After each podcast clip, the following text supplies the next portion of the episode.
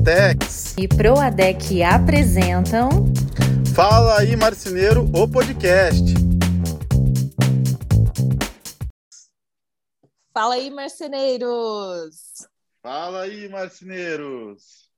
E marceneiras também, né, Valci? Verdade, marceneiros e marceneiras. Sejam muito bem-vindos a mais um episódio do nosso podcast. É muito bom ter vocês aqui. Hoje nós temos um convidado muito especial e que, na verdade, a gente até comentou sobre ele no último episódio. A gente falou que tinha uma pessoa lá da Austrália ouvindo o nosso podcast e nós resolvemos convidá-lo para falar aqui conosco. E a gente vai abrir aqui dentro do nosso podcast uma versão de Marcenarias pelo Mundo. Então, aguarde que isso vai acontecer. Mas antes da gente começar, é, e do Valci até apresentar esse nosso convidado, eu quero lembrar você para participar do Clube Duratex. Vocês sabiam que tem vários marceneiros aí ao redor do Brasil resgatando presentes de Natal para a família a partir do clube? Olha que ideia legal, Valci. Você não então, vai gastar. Né, pra... Desculpa, te interrompi. Mas é que eu me empolgo quando a gente fala do clube. Dá para fazer aquela moral para a patroa, né? Ou para o patrão também aí, né? Para os filhos, para o marido, para os filhos. Faz aquele miguezão, diz que lembrou da pessoa. e num presentão, naquele presentão, presentão que se fosse desembolsar não ia sair muito barato. Então fica essa dica para você, porque não aproveitar os seus pontos, os seus duracões para trocar por presente de Natal. Fica a nossa sugestão, porque o Natal já está aí. Meu Deus, se o Natal já está aí. o ano passou voando. Passou, hein? Vamos para mais um aí, correu demais. É, minha nossa. Mas e aí, quem é o nosso convidado? Apresenta ele aí, vamos dar as então, boas-vindas. Temos esse, você já deu o spoiler aí no início, né? Ah, esse eu não aguentei. Foi muito curioso, porque ele nos repostou, aí eu chamei ele para conversar. Falei, não, não pode, né? Cara lá, na, lá do outro lado do mundo, tem que trocar uma ideia, conhecer um pouco como é a marcenaria para lá. Né? E aí eu conheci esse figuraço, cara incrível aí, o Francisco Braga, mais conhecido como Chiquinho Braga, né? Que eu queria dar as boas-vindas, meu querido. Seja bem-vindo ao nosso podcast. É, galera, é muito bom estar aqui. Muito obrigado pelo espaço aí e pela chance de poder compartilhar e aprender acabei ouvindo demais vocês e aí até que decidi postar e repostar e acabou que estou aqui. Muito legal, é uma, é uma honra, assim, é uma alegria. Sempre que alguém reposta, ou que alguém faz algum comentário, ou que traz algum feedback, positivo negativo, seja o que for, a respeito do episódio, é muito bom para nós, porque isso mostra a direção que a gente está seguindo, se a gente está no caminho certo ou não, se o pessoal está gostando ou não. Afinal, esse conteúdo ele é preparado com muito carinho para todos vocês. E por curiosidade, quem está nos ouvindo aí, é, estamos gravando num sábado, para mim e para o Valci agora são 8h41 da manhã. e que horas são aí, Chiquinho? Aqui na Austrália, em Melbourne, são 10 horas da noite e 40.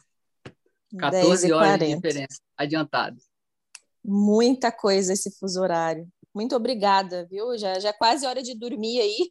É, já é quase domingo, né? Para a gente estar tá no sábado, agora é quase domingo. Eu sempre acho muito louco pensar nessa questão do fuso. Gente, começando o sábado aí, vocês já terminando, é, é muito doido é, isso daí. Muito.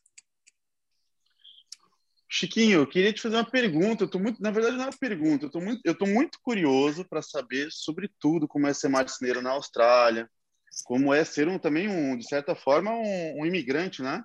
Apesar de você estar tá num, num, numa situação de estudo. Mas antes disso, eu queria que você pudesse contar um pouquinho sobre você. Quem é você para nós, para quem está nos ouvindo? É, então, eu meu nome é Francisco Braga, né? Mais conhecido como Chiquinho, como você disse. E eu tenho 37 anos, sou formado em engenharia mecânica e técnico eletromecânico também. Trabalhei muitos anos em empresas industriais no Brasil e petróleo e gás. É, trabalhei muito tempo embarcado e em 2018 acabei eu encerrei minha faculdade e comecei a aplicar para vagas de trabalho na parte de engenharia, onde eu me formei. E aí, também junto com o meu casamento, que foi no final de 2018, eu comecei a idealizar a questão do meu apartamento, mobiliar meu apartamento. E acabei, né, tendo meu contato com a marcenaria a partir daí. Mas, é, falando de mim, eu sou formado em técnica eletromecânica, engenharia mecânica, mas agora estou como cabinet maker, que é o marceneiro na Austrália. Ai, que legal. Mas então o teu primeiro contato com a marcenaria foi aqui no Brasil. Ah, eu vou mobiliar minha casa. Mas porque você achou muito caro comprar de uma loja, de uma marcenaria? Como é que foi? Você mesmo projetou? Porque como engenheiro mecânico, os engenheiros mecânicos são muito curiosos nesse aspecto. Inclusive, eu tenho alguns alunos que são engenheiros mecânicos e daí querem aprender o Promob para fazer o projeto. Alguns fazem até projeto no SolidWorks, para você ter ideia, o projeto da casa, né? a parte dos armários e tudo. E, e é interessante porque é, tá dentro da raiz da engenharia essa questão assim do do it yourself. Então, é, explica um pouquinho. Foi aqui no Brasil que você fez os seus móveis?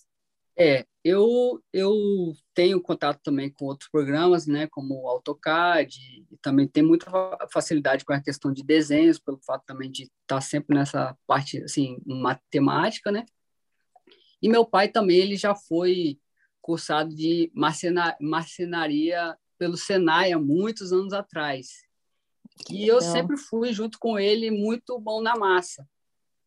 E meu pai, inclusive, ele fez minha casa do zero, desde o terreno até botar a última telha.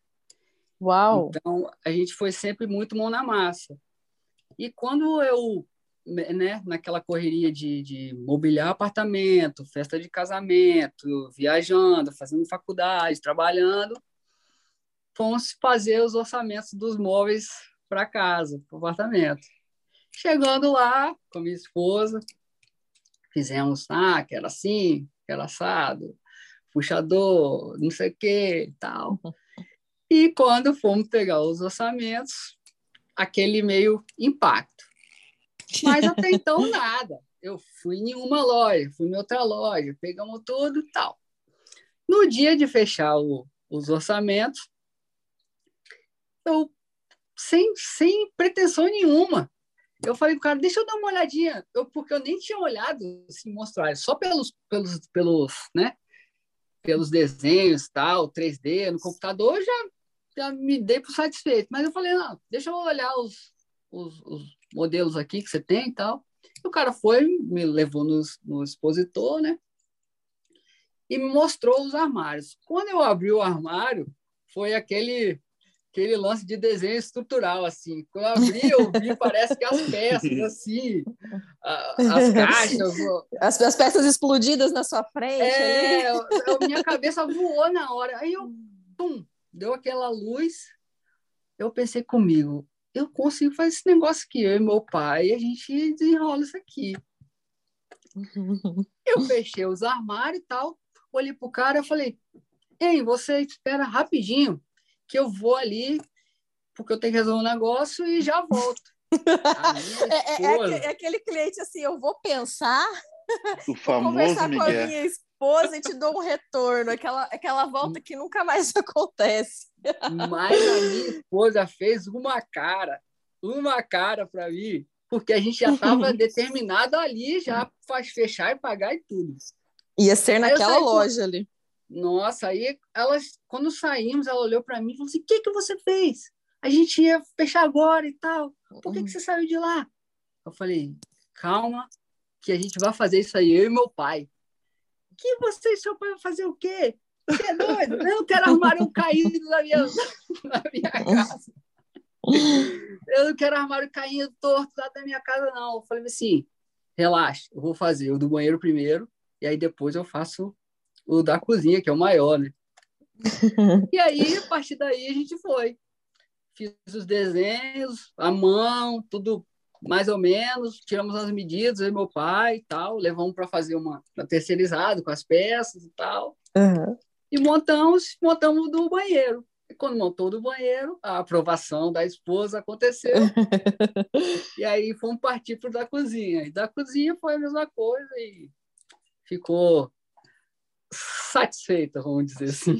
Que legal, mas você sabe que tem muitas histórias assim de marcenarias que até já estão assim num patamar bem legal e começou assim.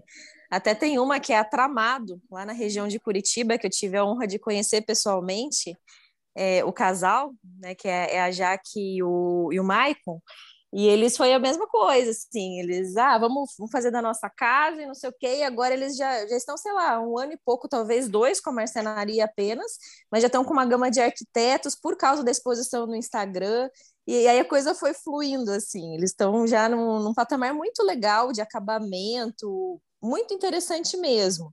Né, a forma como a coisa vai fluindo e, e muitas vezes as pessoas encontram o seu propósito dentro do ramo da marcenaria. Às vezes é de outra área, totalmente, nossa, mas amei isso, eu amo isso, eu quero isso. E é muito legal ouvir essas histórias. Eu adoro ouvir as histórias dos marceneiros, né, você? É. Mas, eu, mas eu tenho um lado cabicioso agora. Voltei com a cabiciosa, Eita. Ani. Hum. Agora eu vou fazer o contraponto de quem já tem marcenaria. Você vai passar por isso, né? A gente vai, vai chegar nesse assunto. Mas você foi lá, viu os valores, fez por si só, ficou bacana. Agora eu te questiono você entendendo todo o processo agora, inclusive trabalhando com isso, você acha que eles te cobraram muito? Você cobraria menos se fosse você de um cliente? Depois de entender todo o processo. Eita, trabalho, que pergunta cabiciosa. eu, eu acredito que naquelas circunstâncias estava um bom preço. É. Porque acaba que entram todos os riscos envolvidos que a pessoa é, que não que desconhece o processo não não consegue visualizar. Mas que muitas das vezes as pessoas que são habilidosas às vezes conseguem atingir um patamar com menos custo eu diria assim. Uhum. talvez essa foi a minha a minha assim, decisão de, de fazer por mim mesmo me, me desafiar na verdade Uhum. Porque talvez eu olhasse assim, ah, eu consigo fazer e acabei pagando para fazer. Mas entre várias relações de, de perfis diferentes, pessoas que não têm tempo, pessoas que não têm espaço, pessoas que não têm ferramenta, pessoas que não têm, né, inúmeras, é, vamos botar assim, é, empecilhos para poder talvez executar para ele mesmo, além da qualidade, obviamente. É, eu acho que essa habilidade na questão dos acabamentos, porque às vezes a pessoa olha, ah, é uma caixa com uma porta. Mas e a é. junção é. dos acabamentos no esquadro, a colocação no nível na parede, os acabamentos que você faz depois, isso exige um profissionalismo. Isso, é claro que o seu pai ali já tinha o curso de marcenaria lá do Senai desde aquela época. O meu pai é muito assim, então eu, eu até me identifiquei quando você falou, ah, eu sempre fui muito mão na massa com meu pai. Eu também sempre fui muito mão na massa com meu pai. E o meu pai é da área de engenharia elétrica. Então, desde pequenininho, o que, que eu gostava de fazer? Desmontar telefone, desmontar rádio. E aí eu sei fazer todas essas coisinhas. Ah, vou soldar, vou consertar alarme aqui de casa, todas as coisas assim sou eu que acabo fazendo aqui em casa, mas porque eu tive essa experiência com meu pai. Então é precisa ter sim essa característica, essa habilidade. Não dá para se aventurar. Às vezes tem aqui algum consumidor final nos ouvindo, falando: "Ah, é fácil fazer, nossa, ele fez, eu também vou fazer". então muito cuidado, preste muita atenção, porque às vezes o barato sai caro. Aí você Exatamente. vai investir, vai comprar material, vai fazer tudo ali, um corte errado, uma peça que você vai colocar, uma furação errada, vai ficar um acabamento porco, né? Exatamente. E os defeitos que você executa, você sempre irá ver eles. Exatamente. E vai ficar Verdade. sempre incomodado. Você e seu parceiro ou sua parceira vai sempre falar, putz, ó, ó aquilo ali, é. né? Exatamente. E uma coisa mais curiosa, e quando eu vim para a Austrália, que eu comecei né, a ter contato exatamente com alguns tricks que a gente precisa ter, alguns conhecimentos específicos de alguns detalhes, que eu vi que eu fiz do, do, do fim para o início. Eu fiz o processo inverso do que realmente tem que ser feito. Pelo menos Olha como, aqui, como né? vale a experiência. E como é que é a empresa que você trabalha aí? Ela, porque você falou que você é um, um cabinet maker, né? É, como que é a empresa aí? Ela é tipo uma marcenaria mesmo ou já é uma indústria maior? Porque eu vi as fotos ali, tem máquinas que parecem bem legais. Ela é tipo uma indústria de móveis planejados ou ela é uma marcenaria sob medida mais artesanal? E como é, que é o mercado aí nesse sentido, né? É, a, na empresa que eu trabalho, é um grupo, é a Schatzroof, que é uma empresa de construção de casas. Então, eles uhum. constroem a casa e, e, porque aqui na Austrália eles entregam assim praticamente é, limpo a pessoa só entra coloca leva as roupas. camas é assim os mobiliários é móveis vamos botar assim móveis uhum. é é camas soltos, coisas que né? não soltos. Isso. E, e, mora. E aí essa empresa ela ela constrói a casa do, do, do, do início ao fim. E a gente, o nosso setor, que é Major Kitchen, produz a, os móveis fixos, fixos que são é, cozinhas, é, os armários de banheiro, guarda-roupas, é, às vezes é, painéis de TV, porque aqui os móveis são muito são feitos é, embutidos com a construção, por exemplo. Uhum. Depois que é feita a cozinha, às vezes a, faz a cozinha primeiro, depois eles fazem o piso mas a, Depois... a, construção civil aí também é, é tipo a americana, de wood frame, steel frame, ou ela é tijolo e cimento, igual aqui no Brasil? É, exatamente, é wood frame, e... mas só que eles fazem revestimento né, é, de, de tijolos em volta, uhum, mas as fora. divisões é tudo madeira, e aí tem muito carpinteiro aqui. É, é ah, daí é madeira, muito... não é drywall, no caso, não é gesso, é não. é madeira. OSB, madeira, madeira, massa. Exato, exato. Uhum. madeira com, com painel de, de, de, gesso e isolador térmico e de ruído. Uhum. É muito diferente, muito diferente. E muito que interessante legal, também o processo. E essa empresa ela, ela faz essa casa inteira e a gente trabalha na parte de, de móveis, mas também a gente atende é, consumidores diretos, assim, de uma pessoa que só quer o móvel. Então, às só vezes faz uma aqui, cozinha. isso, faz uma, quer uma cozinha. O, aqui tem muito renovation, que às vezes uhum. é uma extensão de uma casa antiga, ou às vezes a pessoa só quer trocar os móveis da casa.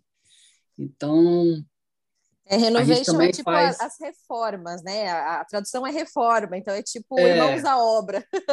Exato. que você vai tirar. Eu adoro essas coisas. Eu, eu queria muito é, ter uma experiência parecida aí com, com a que você está tendo, porque eu acho simplesmente fantástico.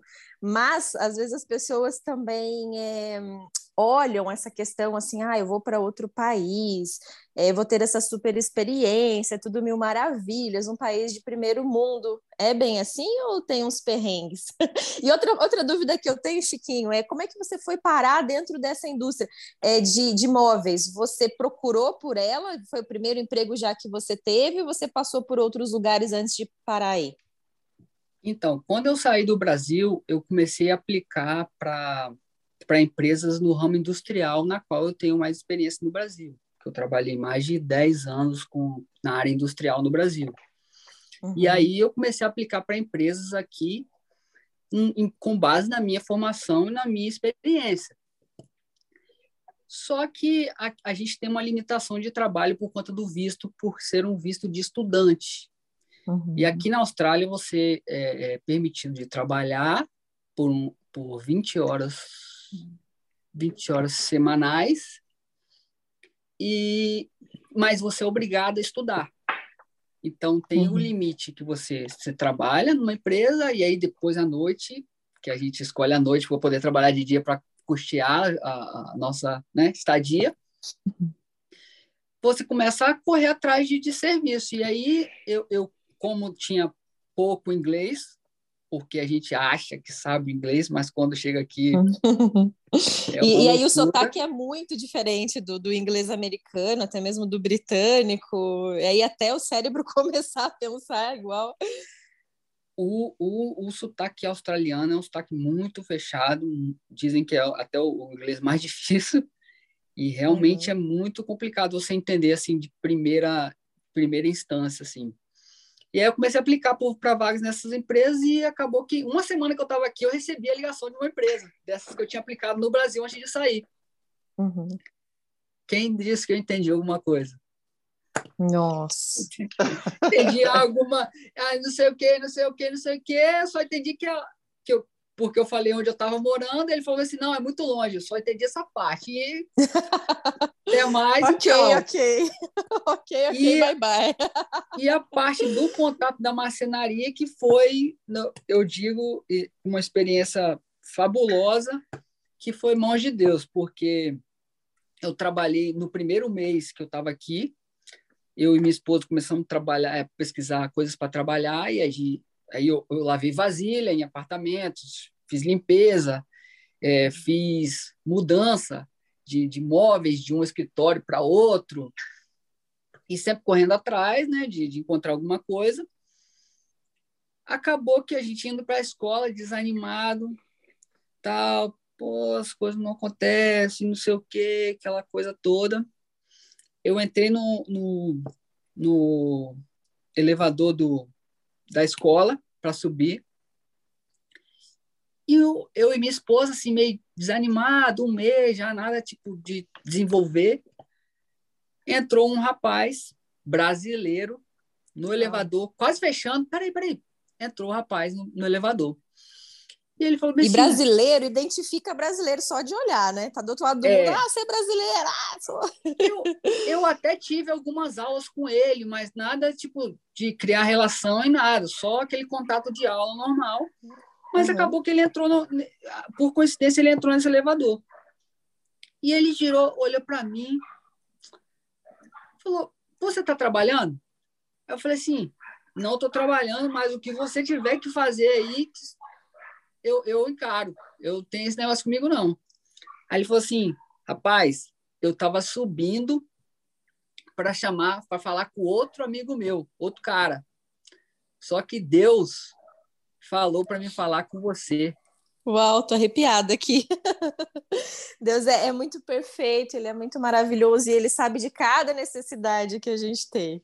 Continua E- aí que Quando, quando ele falou isso, eu, eu falei assim: então você pode falar que eu tô com você. Ele falou assim: você sabe trabalhar com ferramentas manuais? Aí eu falei assim: não, eu trabalho, eu sou técnico e tal, e, mas eu, eu posso fazer qualquer coisa. Que tipo de trabalho? Aí ele, não, porque eu trabalho numa marcenaria aqui. Você sabe alguma coisa de marcenaria? Aí eu falei assim, pô, eu fiz os móveis da minha casa, tem umas fotos aqui. Aí ele, é você mesmo, não falei que era Deus? Uau! Que tremendo isso, que legal isso. Porque eu estava falando da questão de perrengue. Quando você é estrangeiro num lugar, você precisa começar a ganhar dinheiro de alguma forma.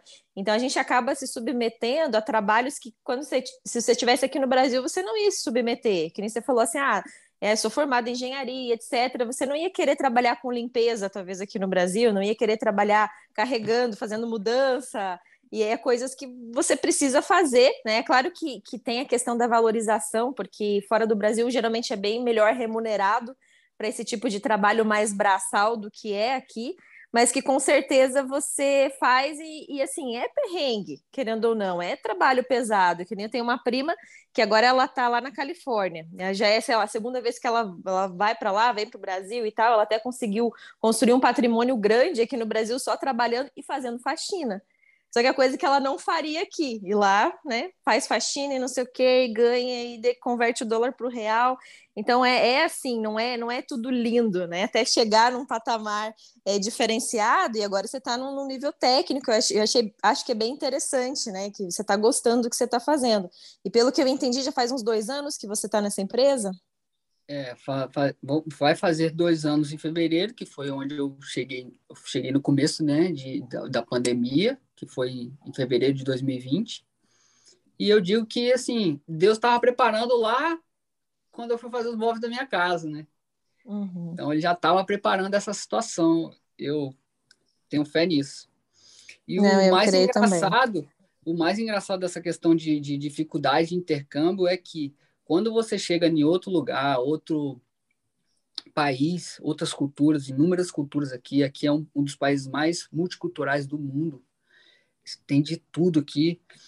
É, e você não sabe se expressar, você não sabe falar, você acaba sendo virando criança, porque ninguém sabe mais o que você é, o que você foi, as suas experiências, não sabe da sua vida, não sabe de nada.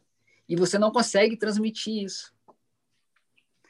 Que então, doido isso. Passa a ser muito mais, muito mais difícil você recuar algumas coisas e aceitar, mas que aqui não é visto de maneira é, desmerecedora, como muitas das vezes a gente sabe que é. Uhum. E isso vai assim te alimentando e te fazendo acreditar que é possível você passar por aquilo. E que é necessário também, porque quando você sai do seu estado de, de conforto, é porque você está disposto a encarar aquilo que vier. Então, eu saí com de lá do Brasil nesse com esse intuito. E, e, a ideia é você ficar mais quanto tempo aí? Quais são seus planos aí de família? Então, é, eu eu conversando com a minha esposa, a gente decidiu assim, nosso plano é ir embora em abril. Uhum. Mas, tá aí já, na verdade. É, mas como, né, Deus é quem quem diz. Uhum. Se acontecer algo diferente, vamos replanejar, mas os planos uhum. são, são mais nesse, nesse, nesse período. Ô Chiquinho, te fazer uma, uma dúvida minha, que eu acho que é de todo mundo, né? Todo dono de marcenaria dá aquela espiada com o pescoço quando passa na frente do concorrente para ver como é que funcionam as coisas, né? Isso é, é de praxe, já é curiosidade normal. Então, você que está aí do outro lado do mundo, tu pode, tu consegue para mim pontuar, por exemplo, qual é o processo da fabricação? desde a venda, desce o projetinho, não, quem é que faz, tem pré-montagem, não tem. É, projetinho posso... não, Valci, projetinho não. não sei, é verdade. É Para é verdade. de desvalorizar. Projetão é. aí. Aqui, aqui como o grupo que eu trabalho, ele já ele ele ele constrói a casa, normalmente esse, ele já tem um engenheiro, um diretor que faz a arquitetura da casa em si. E aí o, o gerente de, da marcenaria, que é, no caso, já da parte de móveis, é quem é, projeta os móveis com base no que o arquiteto já planejou a casa por completo. E aí o, o, o gerente, ele é o, é o designer e gerente, ele, ele projeta isso e aí passa esse plano de, de, de fabricação para a gente. Quando, as, quando a casa não é do grupo, que o grupo está tá fabricando, que é um, um, um, um, atendimento externo, como geralmente a gente faz no Brasil, é, o projeto vem de um arquiteto ou a pessoa compra né, a ideia, como faz com a clientela normal, e aí ele também projeta isso para poder gerar o, o, a, o plano de fabricação. Depois disso, né, cotação, não sei o quê, finalizou o contrato, assinou os papéis e tudo mais, inicia o processo de, de, de, de fabricação, que é, no caso, inicia pela CNC, que a gente tem uma CNC aqui. Então, esse plano de corte, né, com os desenhos já vão para a CNC, e aí é cortado umas peças e tal, e já chega tudo né, adesivado, as peças, tudo, para poder passar para as etapas de fabricação. Então, basicamente, a, a, etapa de fabricação lá é CNC, é a fita de borda, que a gente também tem uma, uma, um equipamento de fita de borda, e depois montagem convencional. E a gente monta tudo na, na, lá no nosso site, monta tudo, prepara tudo, né? Depois de tudo pronto, a gente desmonta as caixas e vai para o cliente para fazer a instalação. E aí Mas, vocês usam dispositivo de montagem para montagem, assim, tipo minifix, VB, ou é direto no parafuso? Como é que é essa para montagem? Então, essa, essa, essa é uma dificuldade que eu tenho e por isso eu comecei a procurar as informações e até ouvir vocês. Porque como eu cheguei aqui sem contato direto com uma marcenaria do Brasil, os termos que eu sei são em inglês. Uhum. Connect fittings, coisa assim. É, então é questão parafuso, prego e tal, cola. As coisas que eu sei são inglês. Os nomes em inglês. Então, é, esse tipo de termo, por exemplo, eu não sei, mas a gente, eu, por exemplo, a gente tem aqui a, a, a, os nossos fundos, vamos botar assim, os nossos fundos são tudo 16 milímetros, a caixa tudo a, a caixa tudo é quantos milímetros? 16, 16 ou 6? Uhum. 16 milímetros. A caixa uhum. até para o pessoal, pro pessoal entender, né, que fora do Brasil, geralmente quando se fala de MDF ou MDP, que é exportado e etc., a espessura que aqui no Brasil é 15, fora do Brasil é 16. A exato, espessura exato. que aqui é 18, fora do Brasil é 19. E eles 19, ainda têm também uma espessura de 21 milímetros. ah, mas aí você, vocês trabalham com medida de metro, milímetros ou é polegada? Como é que é? Não, usa, aqui a gente usa milímetro mesmo. Uhum. E também, também as caixas são de MDP aqui. São caixas uhum. de MDP com os acabamentos de MDF, né? Certo. E eh, geralmente aqui não tem muito essa variação de cor. Uhum. É, é, é, muito parecido com, com a Europa. Lá na Europa, sei lá, tem cinco, seis cores, é aquilo que a pessoa escolhe. É, caixa geralmente é uma ou duas cores e a porta tem mais variedades. É assim aí também? É, aqui a, a, o pessoal gosta muito do estilo madeira, né? Aquele, né? Do rajado, ou é branco, ou é, é marfim. Uhum. E o preto, cinza, é, são muito mais cores neutras do que cores chamativas. Existem uhum. casos, existem, mas são pouquíssimos assim. A, a, o pessoal aqui é muito monocromático, eu diria. Às vezes uhum. é, é, você não tem muita, né, aquele coisa muito chamativa. Os ambientes são bem mais neutros assim. Uhum. E, e, também a, acho que é um fato interessante que é, é, é muito pouco utilizado a questão de puxadores, por exemplo. É, são assim Legal. poucos dos casos ou os, os, os, modelos antigos que aí foram mudando as formas de, de montagem, né, de, de, estilos, que aí diminuiu essa questão desse uso de, de puxadores assim. Por exemplo, puxador de alumínio é, gola, eu nunca uhum. vi aqui. Que legal, interessante isso. Aí é direto na porta, é tipo uma cava na porta, ou a porta um pouquinho maior para dar aquela pega, é, como é que é? Exato. Ou às vezes é, é, em 45, né, que a gente faz aqui, uhum. ou às vezes é com, com espaçamento interior, que aí te dá esse, esse, esse espaço de você né, botar uhum. a mão uhum. para você puxar a porta, para ela ficar, vamos por só, se eu olhar a porta por fora, é, um, é só a tampa, vamos botar assim. Ou seja, é um design mais limpo, até comparando com o americano, que tem muito aquele estilo colonial, aí o design acho que é mais limpo, eu acredito que seja mais influenciado pelo design italiano, que é aquelas linhas mais retas, aquela coisa mais clean, é, atemporal, que, é bem... que não sai de moda.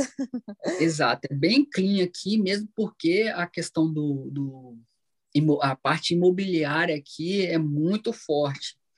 Então, em determinados lugares também tem uma circulação também de muita gente de aluguel, de investimento exterior, que o, o às vezes japonês, chinês com, uhum. faz investimentos aqui e às vezes compram prédios, então eles querem, né, uma coisa mais neutra, porque também tem essa relação multicultural e tal. Mas tem casos também de fazer colonial, a gente já fez colonial, fez com laca, eu já fiz com laca. Inclusive, até o último agora que a gente fez uma casa, uma mansão aqui muito linda, com, com linhas assim, que a, a CNC fez linhas ripado, ripado. porta. Não, é, não, não, não foi ripado, porque, né? Mas é, é linhas assim. Linhas que a CNC fez riscos na, na ah, entendi. E depois, e depois foi, foi laqueado, então ficou muito, muito bonito. E ferragem, ripado aqui, ah, desculpa. ripado aqui é muito pouco. Eu vou te dizer que às vezes é mais na parte externa da casa, algumas prédios têm ripado por fora, mas dentro, assim, para painel, é menos. Bora para a Austrália. Achei o país, hein? Eu vou para lá, pelo amor de Deus. Não tem ripado, achei meu lar. Esse negócio da ferragem que você perguntou, você até uma, uma questão interessante. Eu lembro, Chiquinho, sei lá, alguns meses atrás, não sei se foi ano passado, se foi começo desse ano, que a gente trocou uma ideia no direct sobre isso, sobre ferragem também. Sim, sim. Você até comentou. Fala um pouquinho para o pessoal como é que são as ferragens aí, os então, acessórios para móveis. Aqui, eu nem sei se tem essa marca no Brasil, que é chamada Techform. É... Não tem, não. Então, aqui aqui é quase padrão o lixo embutido. Uhum. Você faz no, no, na, na, caixa do, do armário, do, do, móvel, você faz né, o lixo embutido, você puxa como se fosse uma gaveta, o lixo embutido, é quase que padrão isso. E para móveis de canto, tem muitos aqueles acessórios de, de girar, que são, né, uhum. são mais caros aí no Brasil, que, que a gente tem de todos os modelos. E também aqui eles são adeptos à questão de, de um armário vertical, como se fosse uma torre, que, que, eles chamam de pantry, que é onde guardam os mantimentos. Uhum. E aí uhum. também tem um tipo de ferragem que você puxa a porta completa e vem com determinadas uhum. cestas ali, ou prateleiras, que elas saem todos para fora do, do, Tipo aqueles aramados, da né, caixa. você puxa Isso, a extensão. É tipo... e, e, e, gaveta? É gaveta metálica? É gaveta de madeira, por exemplo, numa cozinha? Então, geralmente, isso eu estou falando com base né, na minha experiência da empresa que eu trabalho. Mas, geralmente, sim, sim. pelas casas que a gente vê, é mais madeira, é mais gavetas de, de ferro mesmo. Gavetas uhum. metálicas. Uhum. E tem alguma marca, Chiquinha? Sorry? Vocês utilizam mais a marca dessa corrediça? É, a, a, gente usa. Geralmente a gaveta já vem o kit completo, com a, com a corrediça, a lateral, Isso. e aí o fundo só que é madeira. O fundo e a traseira que é madeira. Mas, mas, mas tem, tem, algum, a marca, dessa tem a marca, essa Tecnoform aí? Não, Tec, não Tecform. Tecform. Tecform, o nome da marca. E tem Entendi. rede também. Oh, que legal. Tem rede, tem, tem eu... Bloom. Eu não sei se tem Bloom também no Brasil, eu também não sei. Tem, tem, tem. As, então, duas, as duas são bem fortes aqui no tem Brasil. Tem Salice. E tem Salice. É, aqui, aqui, a gente chama de Salit. É. E aqui também, aqui também tem essa, essa daí, tanto que quando a gente vai numa feira, numa Formobile, você encontra todas essas marcas. No episódio anterior, a gente falou sobre feiras, é, e até sobre a Formobile do ano que vem. Então, até quem está tá nos ouvindo vai poder é, ver as ferragens que são usadas aí na Austrália, da, da Bloom, da Rete, da Salit, para ter uma ideia mais ilustrativa do que a gente está falando. Agora, eu tenho uma curiosidade: quanto que sai, assim, sem converter moeda, sem nada, tá? Eu sempre falo assim se você trata o Brasil e trata um país estrangeiro, a gente tem que contar como dinheiros, sem conversão, porque você ganha naquela moeda, você gasta naquela moeda. Quanto é, em média, uma cozinha aí, um valor médio de cozinha? Uma cozinha mediana, assim? Então, aqui as coisas são muito, assim, grandes, né? E hum. pelo que eu, que eu vejo, assim, que eu também não tenho muito contato com valores, mas hum, geralmente entendi. uma cozinha sai assim, básica, pequena, 30 mil dólares. Entendi. Ah, então ela, ela tem um valor alto, tem um valor bem porque, alto. É, porque aqui a mão de obra é muito cara. Uhum. O material não é tão caro, a madeira é barata aqui. Tanto é porque a caixa, por exemplo, de, de MDP, ela é toda 16 milímetros. Uhum. Em cima, tudo Ou seja, é um material top, é tudo do melhor. Você pega fita de borda também, provavelmente deve ser de 2 milímetros nas portas, 1 um milímetro no restante. É, tem, tem casos aqui que a gente usa, não sei como é que é no Brasil, esse, esse é um, uma falha, mas é que a gente usa a, a fita a, é, Fusion, que ela é aquecida e ela é colada sem cola, ela, ela é uhum. como se fosse. É, ela é, é, jun, ela é, jun, ela é junta na, na madeira. Eu sei, ela, ela, ela, se funde, ela se funde é, na madeira fundida, com temperatura. Exato. Existe, existe essa tecnologia. Algumas indústrias usam aqui no Brasil de altíssimo padrão. É, e é uma coisa assim que ela praticamente não se descola, ela fica, né? Exato. Na marcenaria aqui né, é muito raro. Existe com cola hot melt, por exemplo, ou aquela marcenaria mais raiz que vai colar com a cola de contato mesmo. É. Uhum. Mas precisa de uma máquina específica para fazer realmente esse acabamento aí que você comentou. Mas eu te perguntei por curiosidade, porque quando a gente vai para a Europa, né, para a Alemanha, por exemplo, que é um lugar que, que eu ia bastante, é, você viu uma cozinha completa de tamanho médio por 6 mil euros. Então, quem ganha em euro era uma coisa assim muito acessível, tudo com gaveta metálica, tudo com os materiais que você me comentou aí, né, de espessuras e tal. Sim. Então a gente ficava boquiaberto, falava, meu Deus, mas nessa qualidade, por mais que você converta para o real, na época ainda o euro estava é, é. muito barato, estava, sei lá, três reais, três e pouquinho você falava assim: ah, você não compra nessa qualidade no Brasil, mesmo convertendo. E quem ganha em euro acaba tendo um acesso muito facilitado. Mas é interessante, você comentou que é tudo muito grande, no sentido que os imóveis são grandes, não, não são assim pequenos, tipo estúdios, apartamentos pequenos, como está super em alta aqui no Brasil? É, aqui tem muitos estúdios também, que porque aqui a economia é muito é baseada muito em, em estudo, né? Por ser um, um, um país de, de muita muito, de receber muitos estudantes, uhum. mas assim fora mais do centro, saindo do centro, é, são muitas casas grandes de três, quatro quartos assim, e, é, uhum. e, é, e, aqui são é muito conjugado a cozinha com sala e eles ficam uhum. no fundo da casa geralmente. Olha que interessante. É, geralmente tem uma ilha, né, nas casas assim, né, de um médio padrão, vamos dizer, e de alto padrão. E aí você entra na casa, tem um corredor, na maioria das vezes, um corredor com quartos, e uhum. no fundo, que é a sala e, e a área de lazer, um espaço atrás, mas é a cozinha e sala juntos, e quem divide é a ilha. É porque aqui no Brasil geralmente você entra na casa pela sala ou pela cozinha, seja Exato. no apartamento ou numa casa, mas é claro que tem muito esse conceito também que está tá se tornando forte aqui no Brasil de integrar a cozinha não só com a sala, isso né, não é novidade, mas com a área de lazer. Às vezes a pessoa está fazendo só uma cozinha já integrada com a churrasqueira, que já vai para o fundo da casa. Mas imagina, né, se entrar numa casa e ter tipo assim um corredor, os quartos antes, é, é, muito diferente né, da aqui nossa é... cultura aqui. Isso é muito normal. E outra coisa também que é um detalhe muito interessante aqui, que aqui a, a pedra, o mármore, o granito, a maioria das vezes, não, quer dizer, a maioria não, é, sempre, posso dizer, ela vai depois dos móveis.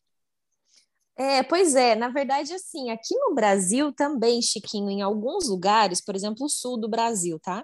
Eu sou lá de Curitiba, então lá em Curitiba, no Paraná, Santa Catarina, muitos lugares, no Rio Grande do Sul, o pessoal coloca o granito ou a pedra depois dos móveis. Montou os móveis, coloca ali apoiado mesmo e tal. Eu agora estou morando em Minas Gerais, faz cinco anos que eu moro aqui, no interior de Minas. E aqui eu chego até a ter um pouquinho de raiva disso como designer, porque acaba limitando muito o nosso processo criativo dentro do ambiente. Você chega nas casas novas é, já está tudo com a pedra. Então a pedra está chumbada na parede, está com aquela mão francesa, assim, que você pode pular em cima da pedra, que eu acho que ela não vai cair. Só que acaba limitando muito a questão do design. Então acho que isso é meio regional. Mas e, e, tem muita coisa importada do Espírito Santo, muita pedra, muito mármore e granito que vem do Brasil, ou é mais aqueles compostos, né, tipo Silestone de quartzo? Então, aqui existe muito a questão do uso de granito, mas eu não vi até então, né, é, Brasil, porque já são aqui é muito bem dividido as execuções, por exemplo, quem bota pedra é a empresa que bota pedra, o pintor uhum. ele pinta, ele massa, o carpinteiro uhum. ele só é muito muito bem dividido aqui e ninguém assim faz o serviço do outro. Isso é uhum. é muito interessante aqui. Cada um no seu quadrado e na sua especialidade. É. E a, a questão de pedras eu não sei, eu posso não, posso afirmar nada, mas eu já vi chapa do Brasil, made in Brasil. Hum, que legal. Chapa de MDF, MDF, de MDP, você diz? E você sabe que é, marca M... que era? Se não MDF. for Duratex, nem fala. MDF, mas não tinha, não tinha. Não é, tinha marca, era só Brasil. o, o, é muita... querido, Ah, tá. Pode falar. Termina aí. Aqui tem muito, aqui vem muita importação da China, né? Então, é contêineres com packs fechados de China, né? Porque, né? Tá muito perto, né? Também. É. é. Queria te fazer uma pergunta em relação a mico, né? Todo mundo que viaja tem mico. Eu, pelo menos, eu sou o rei do mico. Cada 10 minutos fora do país, eu, eu completo um mico, sabe? É 10 minutos, no máximo. Sem ah, mico não funciona. Aí eu imagino alguém que chega aí, tá dois anos, quantos micos, quantas coisas engraçadas, talvez com marcenaria também, que você tenha passado. Tem alguma história muito engraçada? Muito Cara, histórias, histórias inusitadas aqui são várias. Aqui a mão é inglesa, né? A mão é inglesa aqui. Então o volante é do lado do carona, né? Vamos assim. E, e também, e, e, por exemplo, os transportes públicos aqui são na, são na linha, tem, tem trem e tem tram, que é o, o como se fosse o metrô de superfície, e que também as linhas são ao contrário. Por onde vai, é, por onde a gente vai, eles estão voltando. e quando a gente chegou, cansei de pegar o trem pro lado errado. ia, ia pro lado que, ah, eu quero ir pro, pro sei lá, pro lado direito, né? Aí eu ficava no ponto do trem, do tram, para ir em direção para outro lado. Aí o trem vinha no sentido oposto. E como você não tem orientação de onde é o lugar, você não sabe, você sabe que você tem que pegar aquele número, você entrava no trem. Depois você olhava no Google Maps assim, a, a bolinha indo só para longe. e é muito é. confuso, porque você, você também, quando você chega, você vai ouvindo os, os, as informações que passam dentro do trem, né? A pessoa falando e tal, você não vai entendendo nada. E com o passar do tempo, tudo passa a fazer sentido, porque você entende, você entende por que aquilo ali era daquele jeito e tudo mais. E são, uh, são inúmeras, inúmeras situações. O trem já quebrou, tive que descer e ir andando, e várias coisas. Já trabalhei de graça, o cara não me pagou. Fui trabalhar na oficina mecânica, trabalhei o dia todo, o cara não me pagou. E, e outra, pior ainda, quando é assim, o, o, o gerente que o, o dono era australiano, é australiano, pediu para mim trabalhar no sábado. Ah, você trabalha aqui, tal, faz a limpeza dessa casa que eles, o, o, os donos vão vir visitar, tal. Aí você vai entendendo, mas você vai só pescando aquelas palavras, né? Não, trabalhar, dinheiro, quero.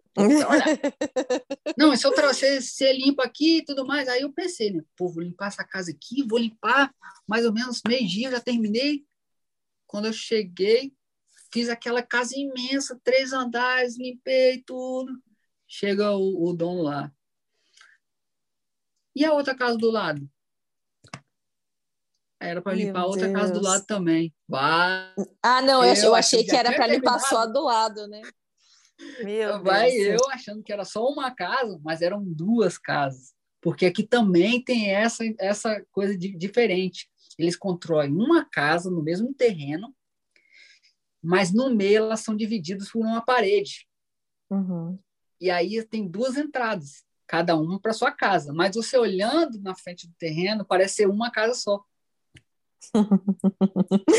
aí teve que limpar as duas. Mas assim, eu, eu, entendo que essas dificuldades aí principais é pelo idioma também, que nem se falou da mão inglesa, foi muito engraçado. Eu, quando cheguei em Londres, é, foi um cara me buscar no aeroporto para me levar até a casa dos meus amigos onde eu estaria hospedada, né? Então era um motorista até que ele era amigo, né, dos meus amigos ali. E aí quando eu fui entrar, eu fui entrar pelo lado contrário dele. Ué, você quer dirigir? Chegou aqui, você já quer ir dirigindo? Eu falei, não, não desculpa, é, esqueci. até hoje, até hoje eu pergunto para minha esposa, ela vai entrando do meu lado, Oh, você vai dirigir hoje? Como é que é? É quase que todo dia. Não tô, e duro que quando ela, e quando ela acostumar aí, ela tá voltando para o Brasil, daí vai continuar. Aí vai fazer o contrário lá. É. Muito legal, muito boa essas histórias, né? E eu fico muito curiosa, assim, eu e você, a gente quase não gosta de conversar e de saber ali dos não, outros. Né? Mas é muito bom dividir essas experiências aí, foi muito bom ter esse papo com você. A gente só tem a te agradecer pela participação, por aceitar o nosso convite. Não sei, Valci, se você tem alguma pergunta final aí para deixar para o Chiquinho. Tenho e não tem nada a ver. Eu, normalmente as minhas perguntas não têm nada a ver, né? Olha só. Esse cara, eu fui conversar com ele, né? Quando ele nos pôs ali, ele, pô, eu ouço sempre vocês na hora que eu estou trabalhando, né? Porque eu coloco meu abafador, ele tem Bluetooth, e aí o conecto ali ficou ouvindo. Eu falei, como assim? Peraí, tô bem desatualizado, né? Abafador com Bluetooth, tá chique o negócio, né? É isso mesmo, tem, tem essas paradas. Não sei se tem aqui também, Anne. Eu tô desatualizado. Ou, ou, ele, ou ele coloca o fone. Será que ele não coloca é. o fone sem fio e o abafador por cima? Não, aqui tem um fone, tem um abafador mesmo de trabalho, igual a gente tem no Brasil. Um abafador da 3M que tem o Bluetooth no abafador. Ai, que, que chique! É como se fosse um fone, né? Mas é um abafador de ruído. E aí ele tem, tem Bluetooth. Então eu deixo meu celular, eu conecto, e aí se alguém me liga e tudo, eu fico com o abafador e, e aí converso, e, e ouço podcast, ouço YouTube, né, que agora, como eu, né, planejando voltar para o Brasil, absorver algumas coisas, e aí também estou sempre só no, no Bluetooth ligado. e, e, a sua aí, ideia tá, é... Como? Não, estou dizendo, eu vou para aí, porque, olha, não tem ripado. Essas tecnologias que não chegaram aqui ainda. Eu, tenho que, eu vou para aí, me arranja um emprego. uma, uma cozinha por, média, pequena, por 30 mil dólares, ah. assim vai. Já vem do cara aqui, aí eu vou dobrar, então. Hein, Chiquinho, e a sua ideia quando voltar para o Brasil é empreender no ramo de marcenaria? Então, o meu gerente, o, o, quando eu cheguei, eu fui levado por um brasileiro, né? Uhum. E aí lá também era um gerente brasileiro. O André, um cara super gente boa, que aprendi muito com os dois, inclusive. Tanto com o que me levou e como o que já estava lá. Uhum. E depois, com a força dos destinos, os dois voltaram para o Brasil. Olha. Um, um voltou e abriu a marcenaria no Brasil e, e, eu fiquei no meio dos australianos, que foi também o que melhorou meu inglês, que aí só ficou só uhum. no inglês, porque até então eu conversava português com eles também, o que me ajudou Sim, muito no... para mim é, também ganhar conhecimento de algumas coisas. Como Deus cuida de cada detalhe, né? Deixou os brasileiros lá para te explicar em português quando você ainda tinha dificuldade. Agora os brasileiros voltaram, você está tendo a chance de aprimorar o seu inglês, então é muito perfeito tudo isso. Essa experiência está sendo bem legal. Exatamente. Então, é, é, a gente começou a, a, a, planejar o que fazer quando voltar. Porque, na verdade, eu acabei vindo fazer intercâmbio por conta de oportunidades de empregos que foram negados para mim na minha área de atuação no Brasil. Eu uhum. fiz entrevistas em, em várias multinacionais, e aí o ponto de, de virada de chave assim foi quando eu fiz uma entrevista via Zoom, uma empresa em Dubai, e eu fiz com um russo, em inglês, e não uhum. passei para essa entrevista porque eu não tinha inglês suficiente para fazer um treinamento lá de um mês. Uhum. Então aí foi a minha decisão de vir para cá. E quando eu vim para cá, o meu plano era: quero aprender inglês, quero fazer um curso específico na minha área de atuação e vou voltar para o Brasil para arrumar um emprego na área. melhor. Mas aí, como entrou essa, essa marcenaria e, a, e começou a criar paixão pelo negócio, e minha esposa também ela é formada em administração e trabalhou em grandes empresas de, nessa parte de gerência, gestão e marketing.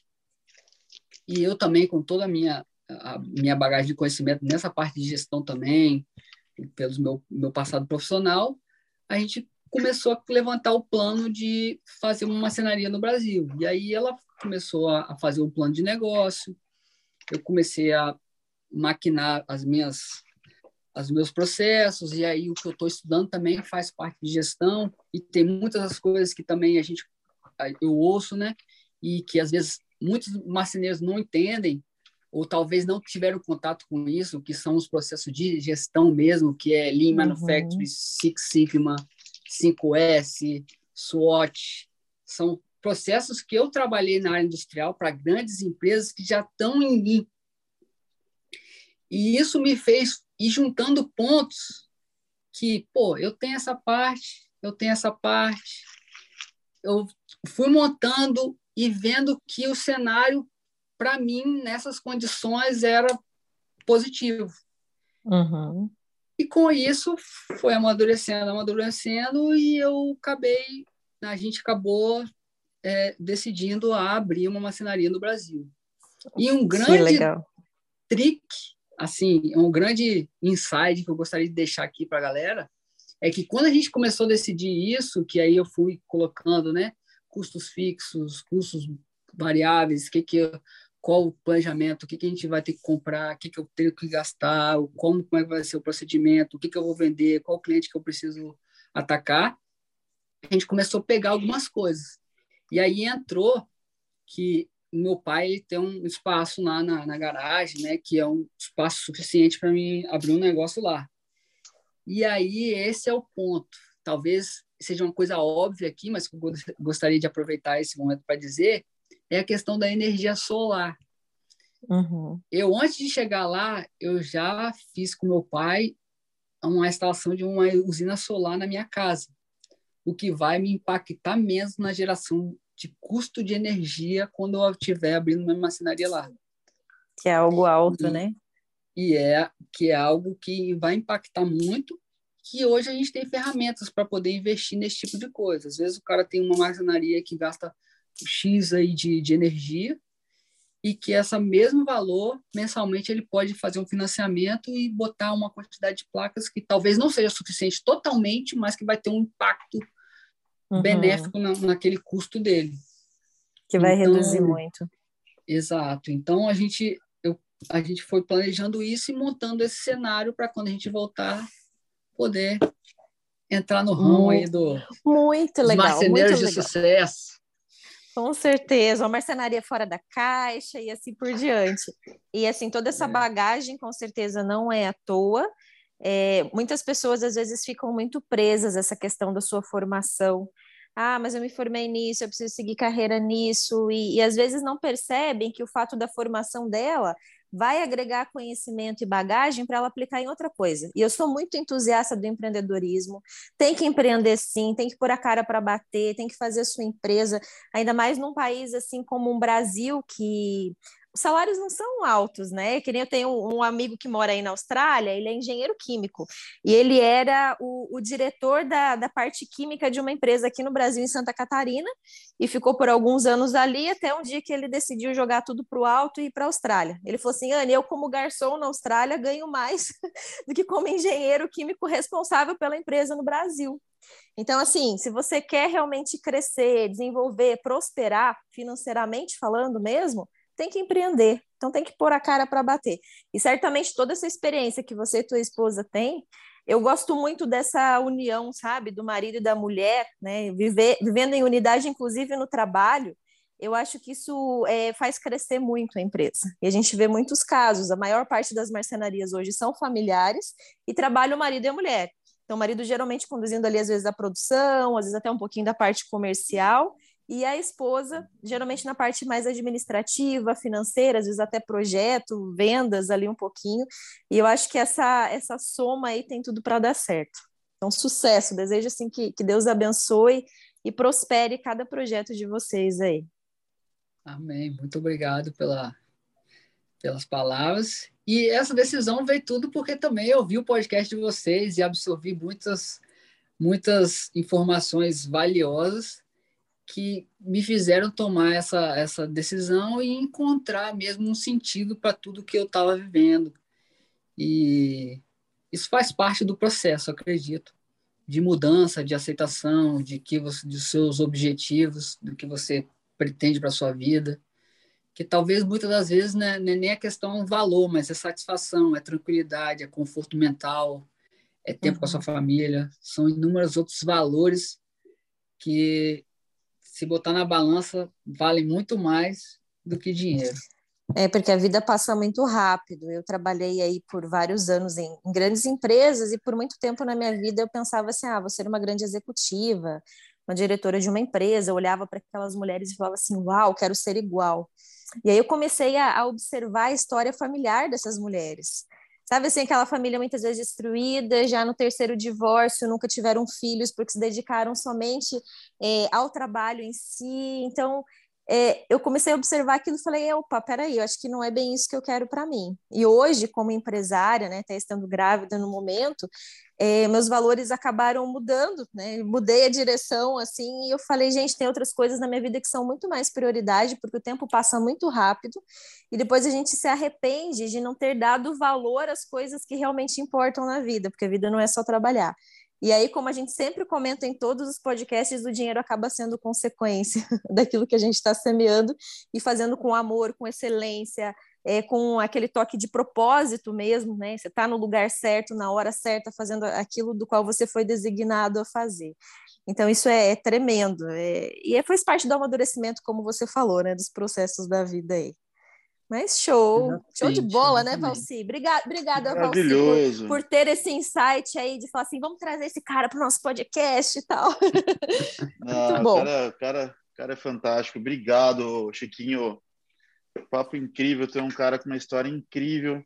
Quando você montar a marcenaria aqui, eu quero ir te visitar. E a gente ainda vai tomar um chopp junto.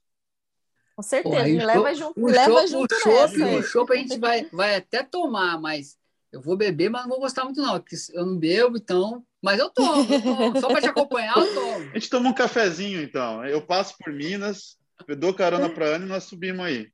aí Fechou. Sim, aí.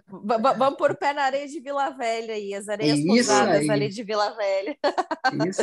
É isso aí. É isso aí! oh, gostei! Galera, muito obrigada você que está nos ouvindo até aqui. Faça igual o Chiquinho, faz um story bem bacana, marca a gente para a gente ver que você está nos ouvindo, né? Tá conosco aqui junto nesse projeto e quem sabe até você seja um próximo convidado do nosso podcast, por que não? Se você tem interesse em participar, em contar um pouquinho da sua história, manda um DM para nós, que vai ser uma alegria receber você por aqui. E eu aguardo por você, eu não, como o Valci também, não somente eu, aguardamos por você no nosso próximo episódio do Fala aí Marceneiro, né, Valci? É isso aí. Valeu, galera. Valeu, Chiquinho. Boa noite para você, né? Que agora acho que você vai dormir, provavelmente. É. Agora e... são 11h40 da noite. E aqui 9h40 da manhã. Então, um abraço para cada um aí e até o nosso próximo podcast. Tchau, tchau. Tchau, tchau. tchau. Bye, bye.